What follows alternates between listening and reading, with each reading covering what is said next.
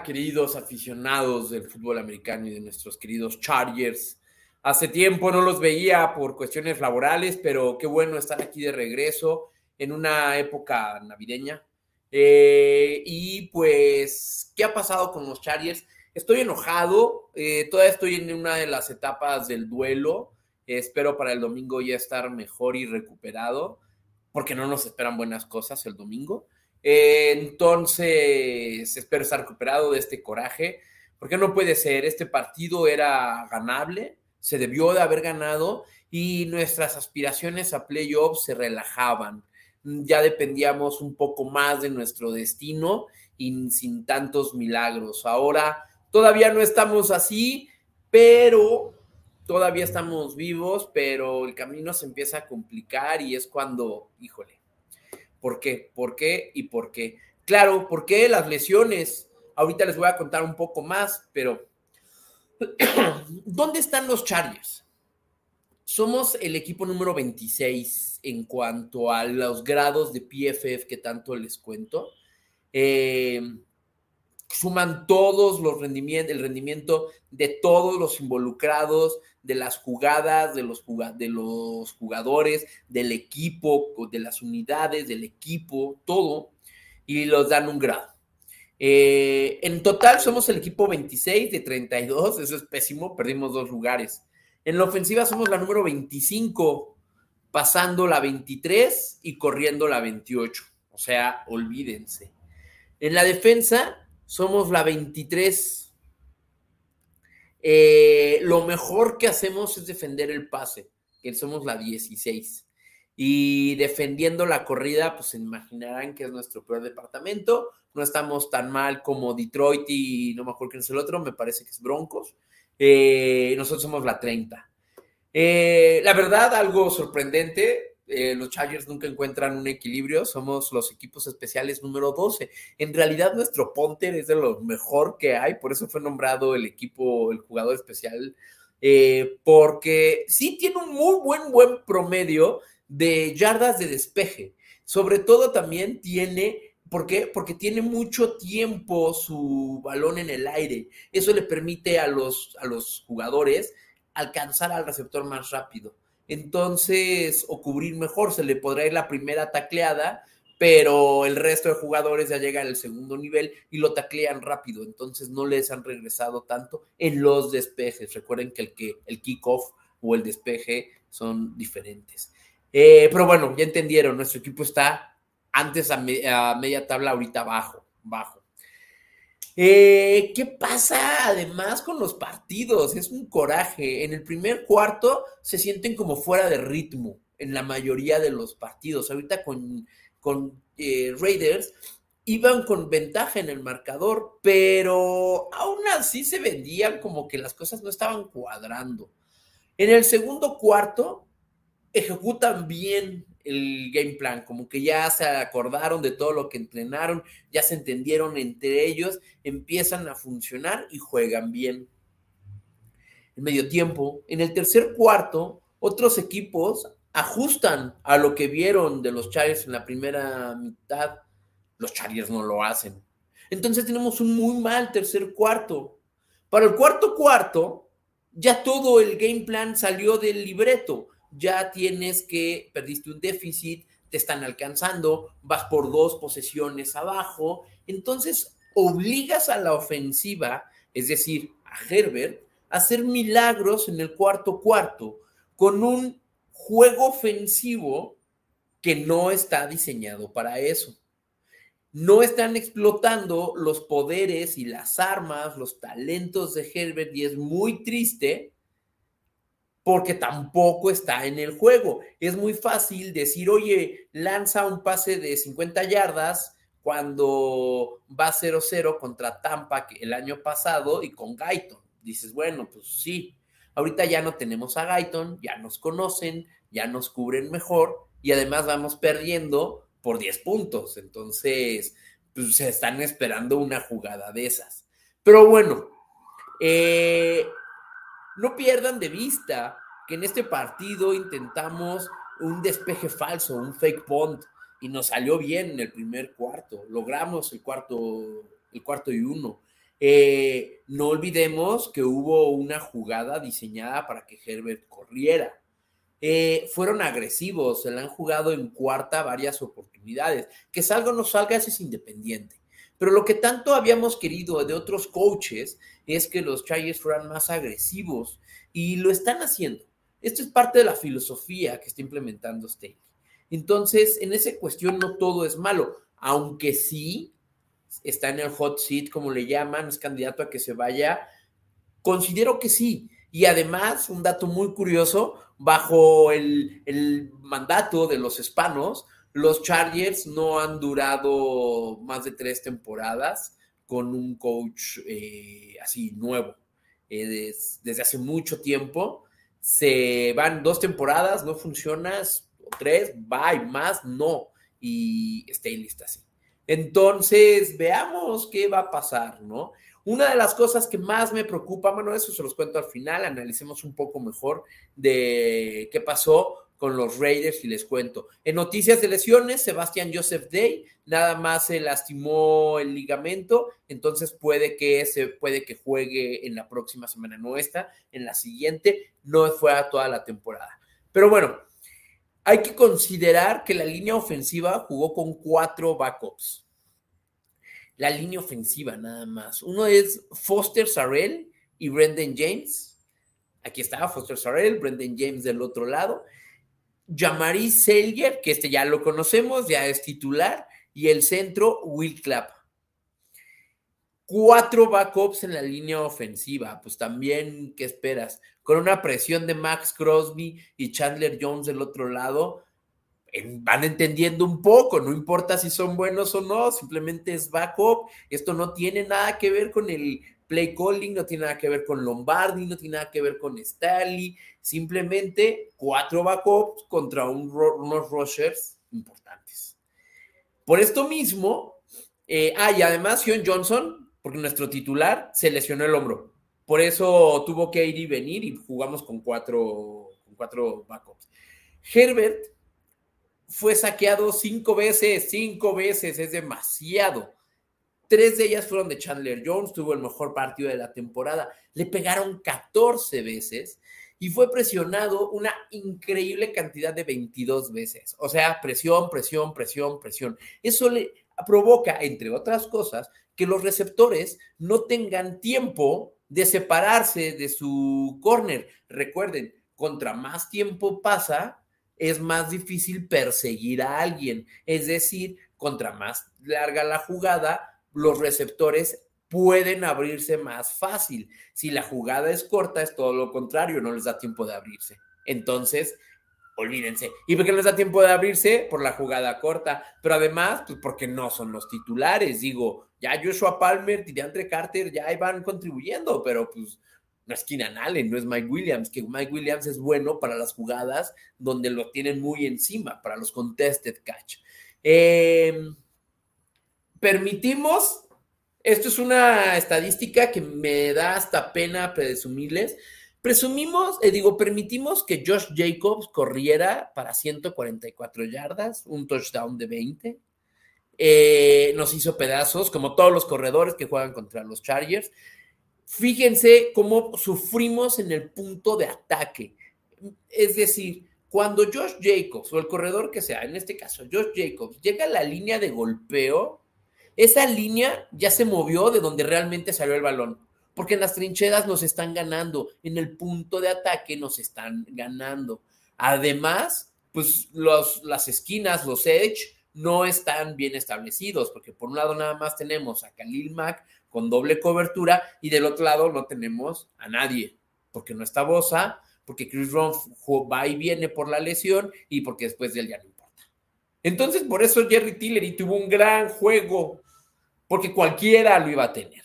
Entonces, y, eh, no tenemos los, eh, los linebackers, oh my God, pésimos, excepto Drew Tranquil. Felicitaciones a Drew Tranquil porque es bueno, pero Kenneth Murray, olvídense. Y después ya díganme el que sea, no la hace. No están disciplinados. Y en general, safeties, corners y linebackers, todos, excepto Derwin James, taclean pésimo, no saben taclear. Vean al jugador del otro equipo cómo le es fácil romper tacleadas, porque llega el de los Chargers, le mete el brazo, pero no lo mete bien, no lo mete con hombro, no lo mete con cuerpo, y entonces se les va. Por eso los corredores pues, se nos van, se nos van y corren lo que quieran. Eh, tuvo Josh Jacobs 12 tacleadas eh, evitadas, es muchísimo. Eh, y la defensa de los Chargers está entrando al top 5 histórico, histórico. Incluye esta lista equipos de los 50. Es más, no, no incluye ninguno de los de hace 30 años. Así de históricos son estos récords, este récord.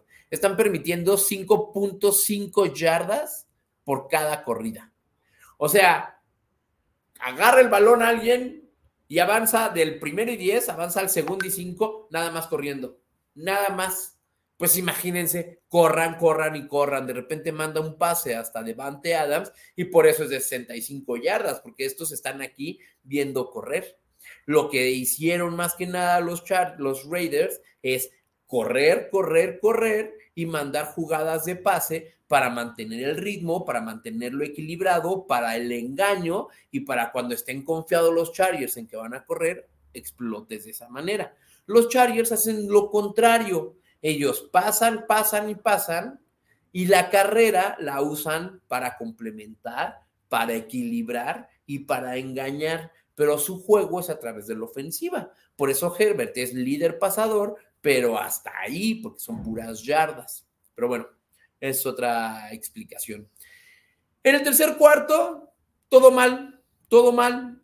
Eckler tuvo un fumble en esa drive, en esa siguiente jugada. Derek Carr le manda un touchdown a Devante Adams. Ok, bye.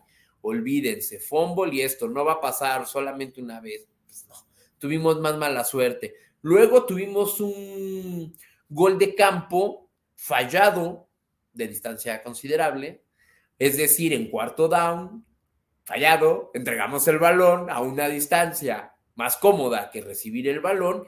¿Y qué pasó? Pues Derek Carr le mandó un touchdown de 45 yardas a Devante Adams. Y ahí se acabó el partido, en nuestro maldito tercer cuarto. Dos jugadas de pase explosivas y no las metieron. En el soccer, dos jugadas de gol y las dos las meten justo así ahorita que estamos en épocas mundialistas. Las dos eh, eh, de, pase, jugadas largas, llegaron a touchdown. Metieron gol. Eh, los Chargers, nada más, por el contrario, imagínense esto, estas estadísticas dan risa. Llegaron tres veces a la zona roja, es decir, dentro de la yarda 20 al touchdown de Raiders. En ninguna de ellas anotaron touchdown. De tres viajes a la zona rosa, a la zona roja, perdón, a la zona rosa, a la zona roja. Uno de ellos sí fue un gol de campo. El otro en el primer cuarto, un cuarta y dos en la 17 y no logró Herbert, nada más avanzó una yarda y ahí entregamos el balón. Me parece que fue una buena llamada, simplemente mal, no mala ejecución, ahí nos detuvieron, qué lástima. Era muy temprano en el partido y valía la pena el riesgo. Pero pues tienes que capitalizar en los demás viajes a la zona roja, no nada más. Y vean. Ah, pero bueno, no importa. Los Chargers, por primera vez en la temporada, además, así de mal estuvo nuestra defensiva. Ahora, ¿cómo va nuestra, nuestra ofensiva? Estuvo mal nuestra ofensiva. ¿Cómo estuvo nuestra defensiva? Cero sacks, cero tacleadas de pérdida. Es decir, atrás de la línea de golpeo de los Raiders no pasó nada más que ellos, porque ningún Charger llegó. Obviamente sí hubo presiones, sí hubo golpes, pero en términos duros, nada. Tacleadas, no. Sacks, olvídense. Todo fue positivo para los, los Raiders. Permitimos además que el líder de la semana en recepciones fuera un Raider y que el líder de yardas corridas fuera un Raider, Josh Jacobs y Devante Adams. No vas a ganar un partido si permites eso. No importa los números, no importa las estadísticas, Digo, fueron ocho recepciones, 177 yardas de Devante Adams y dos touchdowns, 25 intentos de 144 yardas y un touchdown para Josh Jacobs. Pero no importa eso. Si permites que los dos sean líderes y cualquier corredor es líder en la semana en corridas contra los Chargers, no puedes ganar un partido. Un dato importante para que vean que las cosas tampoco están tan mal y ponerlo para ponerlo en perspectiva, la defensa, a pesar de que ha permitido esto, y está permitiendo 5.53 yardas, que es la peor desde el 2000, desde el, en el milenio al menos, al menos en el 2000, en el milenio. La defensiva está permitiendo a sus oponentes solamente 30 puntos una vez en las últimas cinco semanas. No han permitido más de 30 puntos en el resto. Eso es bueno. El problema es que la ofensiva no ha anotado 30 puntos desde octubre 9. Ocho semanas sin anotar más de 30 puntos. Entonces, haces líder, corredor a tu oponente y líder, receptor a tu oponente. Pero bueno, nada más fueron yardas, no tanto en puntos. Ok. ¿Lo aprovechaste? No, no anoté suficiente. Así no se puede. El problema, muchos dicen, es Lombardi. Ah, más o menos. Y podría ser. El problema general de los Chargers en la defensa es su ejecución. En la ofensiva es su diseño.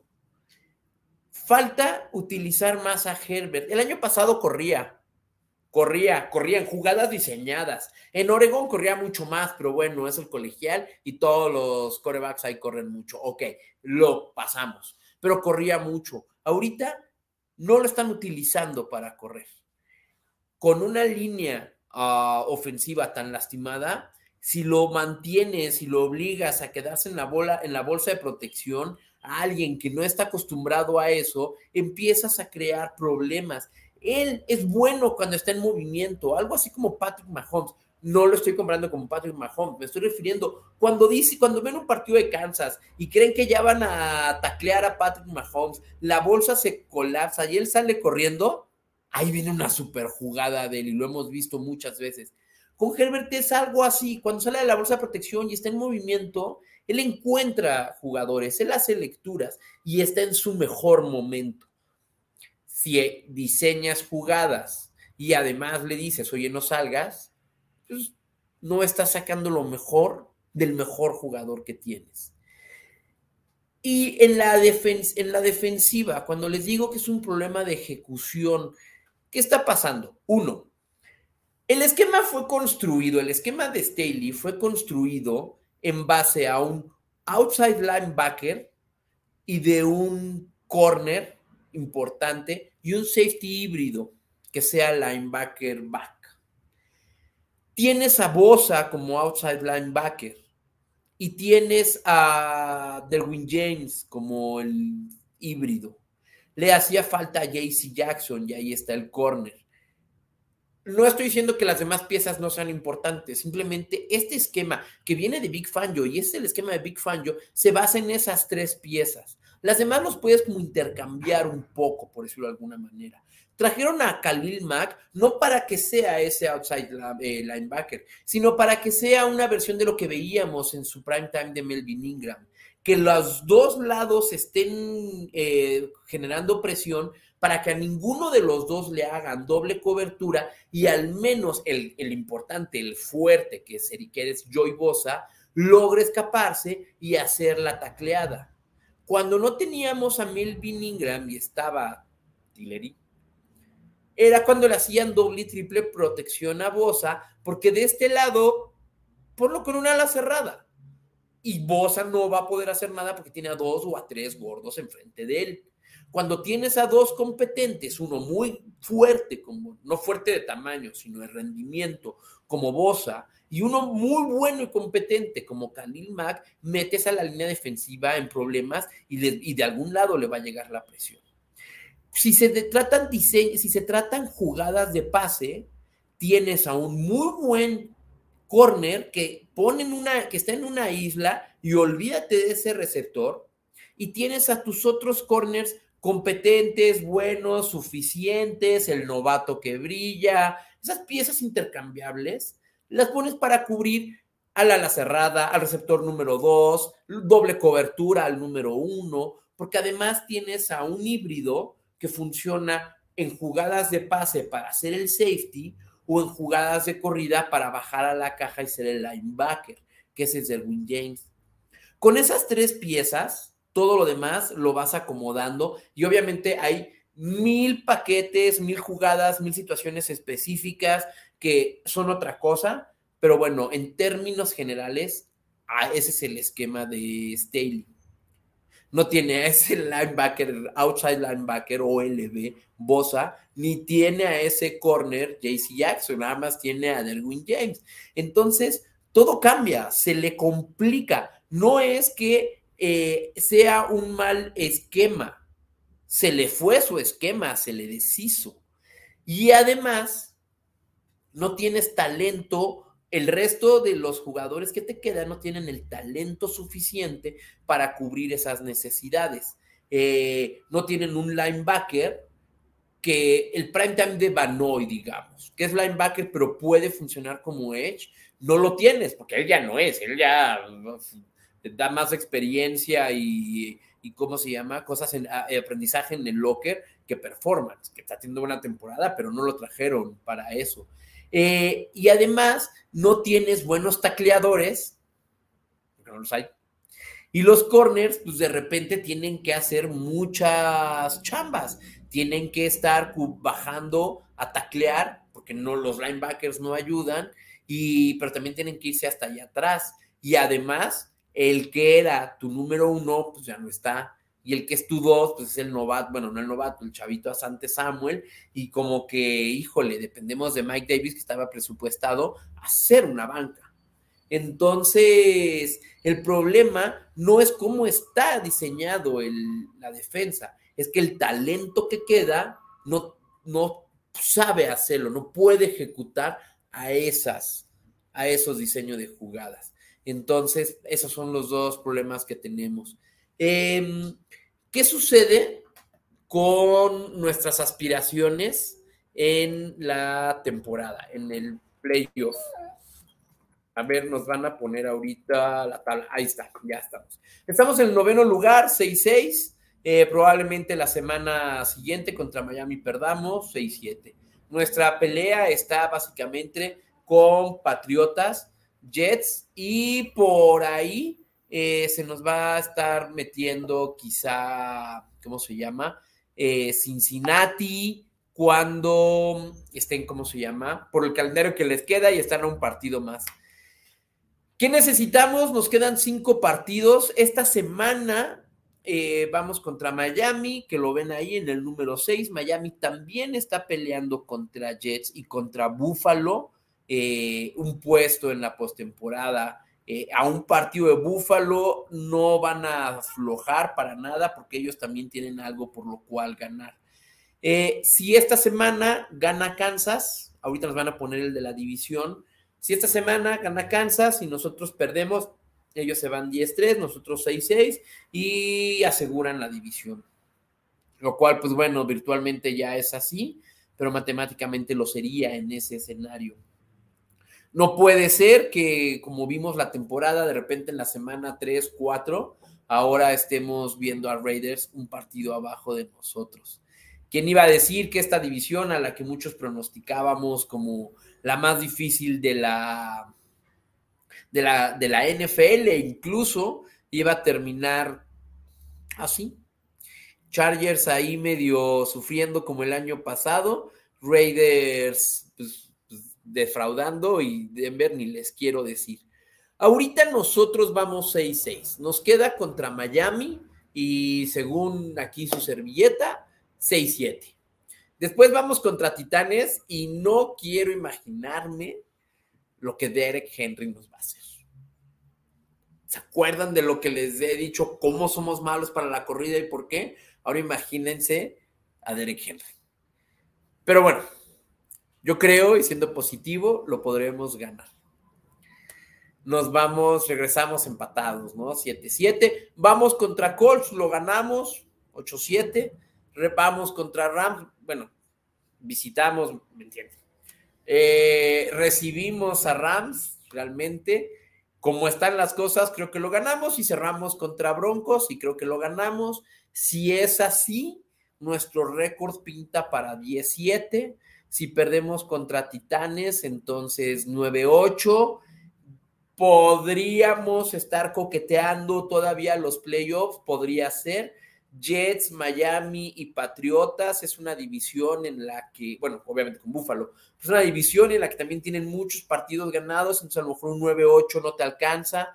Ravens y Cincinnati se están peleando, Ravens acaba de quedar sin la mar, pero aún así ganan, entonces también por ahí va a estar complicado por los partidos ganados. Eh, nos queda complicado, hay que ganar de los cinco que nos quedan, tres, al menos para pagar el cover y sentarnos y llegar a la mesa, tres. Hay que ver ahí si nos alcanza para sentarnos en la mesa y apostar. Pero yo creo que para que puedas jugar con, con los otros, con los marcadores de los otros partidos, haciendo los cálculos como México en el Mundial de si meto, si gano este y los otros lo pierden y pasa esto, podría pasar Creo que para que al menos tengamos esa conversación debemos de ganar tres. Si ganamos dos, nada más, creo que ni siquiera deberíamos estar hablando de playoffs y ya más bien hablemos del año que entra. Uh, viene el partido contra Miami. Obviamente no somos los favoritos, obviamente no lo somos. Ahorita nos van a poner la gráfica. Eh, la serie lo la han ganado Miami 17-14, nos ha ganado tres de los últimos cuatro. Y el último juego fue precisamente en noviembre de hace dos años que nos ganaron 29-21. Eh, son favoritos por tres puntos y medio y el over, el over y under anda en los 52, lo cual yo lo veo posible. ¿Por qué? ¿Qué pasa con Miami? Miami tiene una gran ofensiva aérea. Corren bien el balón, no son los mejores, pero corren bien. Su ala cerrada ya no es lo que era y su línea ofensiva es bastante decente. En la defensiva, ah, en los backs nada más tienen un buen corner, lo demás, eh, linebackers y línea defensiva, tampoco es que digas que brillan, pero bueno, comparado con los Chargers, ¿qué quiero ver ahí? ¿Qué puede pasar? A ver, ahorita estaba platicando con Gil de producción y me hacía una observación, lo cual es cierto. Eh, Tua, Tua Tagabaloa, no lanza mucho a los flats, no lanza fuera de los números, pero tiene mucha velocidad con Tyrek Hill y con Jalen. Entonces, vamos a ver juego aéreo, mucho juego aéreo por su parte, no tan afuera. ¿Quién vamos a necesitar ahí? Vamos a necesitar para Tyrek Hill, como lo hacíamos cuando estaba en Kansas, obviamente a un corner dedicado a él y el safety siempre echándole el ojo. En este caso, yo creo, porque no tenemos una ala cerrada como Travis Kelce en Kansas, yo creo que eso va a ser Michael Davis, de repente a Sante Samuel cubriendo a Tarek Hill. Por la, eh, por la velocidad, yo creo que va a ser más bien a Sante Samuel y con Nasir Adderley en lo profundo, ayudando y funcionando de apoyo. Del otro lado, a Jalen Waddell, yo creo que va a estar eh, Michael Davis. Los dos van a estar cambiando los paquetes, las formaciones, etcétera. Pero para ponerlos como darles una idea. Y ellos los vas a tener que tener ahí todo el tiempo teniendo a Derwin James funcionando más en lo profundo, porque les digo, Tua no lanza afuera, lanza más adentro, entonces necesitas al safety también ahí. Además, con alguien como Tyrek Hill, que las yardas después de la recepción son impresionantes, necesitas un safety que te funcione como portero, que cuando reciba el balón Tyrek Hill y se la ganó al corner, por la razón que sea, porque perdió la cobertura o por lo que sea, todavía tengas otra línea de defensa para parar el penal. Ando muy futbolero por el Mundial. Eh, ese va a ser una función del safety, que también puede ser a Logi Gilman, pero eso es lo que vamos a ver. Corriendo, nuestra línea de digo, corriendo somos muy malos defendiéndolo, y bueno, corriendo también. Eh, y en la línea ahorita con Sebastián Joseph Day quizá en duda, eh, ¿qué va a pasar? Ellos tienen a, vienen de San Francisco, recuerden, Mike McDaniels, Raheem Monster, Jeff Wilson. Eh, van a estar corriendo, van a explotar el otro lado lejos de, de Khalil Mack. No sé si tengan jugadas explosivas, si las van a tener. eh, porque se lo permitimos a todos. Pero ah, ahí es donde los linebackers van a tener que estar cuidando. Su ala, Gesicki, ya no es lo que era, no le están utilizando mucho ahorita, lo están utilizando más bien en el bloqueo y esto viene por el, por el diseño y el esquema de McDaniels. Eh, en la defensiva y cuando cambien el valor, nosotros creo que vamos a poder explotar sus, sus backs, sus esquineros Creo que vamos a poder explotar al juego aéreo. No sé tanto con Keenan Allen porque va a estar muy bien cubierto por Howard, pero Donald Parham ya al parecer va a entrenar y puede regresar. Joshua Palmer y DeAndre Carter por ahí. Mike Williams a lo mejor regresa también a entrenar. Yo creo que por su lesión, cuando regrese, va a regresar bien. Entonces sería buen momento, la verdad, ahorita. Los necesitamos más ahorita contra Miami que la siguiente semana contra, contra Titanes. Em, correr, no vamos a correr mucho, no tenemos con quién correr, o tiene que es bueno, pero pues no, no más. Y nuestra línea ofensiva, pues ni siquiera abre espacios, apenas pueden proteger el pase, no abren espacios, entonces olvídense. Eh, creo que va a ser un partido no tan cerrado eh, ¿Y a qué me refiero? Esta ofensiva de Miami te puede hacer lo mismo que nos hizo Raiders ahorita. Nos anotó dos anotaciones rapidísimo y cambió todo el ritmo y el lenguaje del juego. Miami puede hacer eso en el primer cuarto y entonces vamos a estar persiguiéndolos todo el partido, lanzando el balón, lanzando el balón y ya no la van a saber, jugando desesperados. Entonces, ah, creo que las claves están en detener muy bien el primer cuarto y sacarlos a ellos de ritmo. Si actúa, lo presionas, si actúa, le haces la buena cobertura y lo obligas a ir afuera, eh, si actúa, lo estás presionando y presionando, creo que puedes lograr errores de su parte. Entonces, la clave está en desde el primer cuarto presionar, presionar, presionar, ser un poco más disciplinados con las coberturas y las tacleadas. Em, pero bueno, vamos a los comentarios. Ya hablé muchísimo, me, me, explayé mucho, los extrañaba hace tiempo. Eh, me parece que por aquí hay unos comentarios. Lalo, no pudimos detener a Josh Jacobs. No, no. Y apuesten la siguiente semana si va a ser Mustard o Wilson Jr. Un tip de fantasy, cualquier corredor que vaya contra los Chargers merece ser titular. En el histórico de esta temporada, el tercer cuarto, los Chargers comienzan a perder gas y no en pocos juegos la delantera. Sí, porque los otros, los, oponentes hacen ajustes a lo que vieron de los Chargers, pero los Chargers no saben hacer ese ajuste. No sé si venga de arriba de las cabezas que hacen los ajustes, no sé si la comunicación no sea efectiva. No sé si sea algo tan complicado como para que los jugadores les cueste trabajo entenderlo, pero no están ajustando y ahí es cuando pues, nos están matando.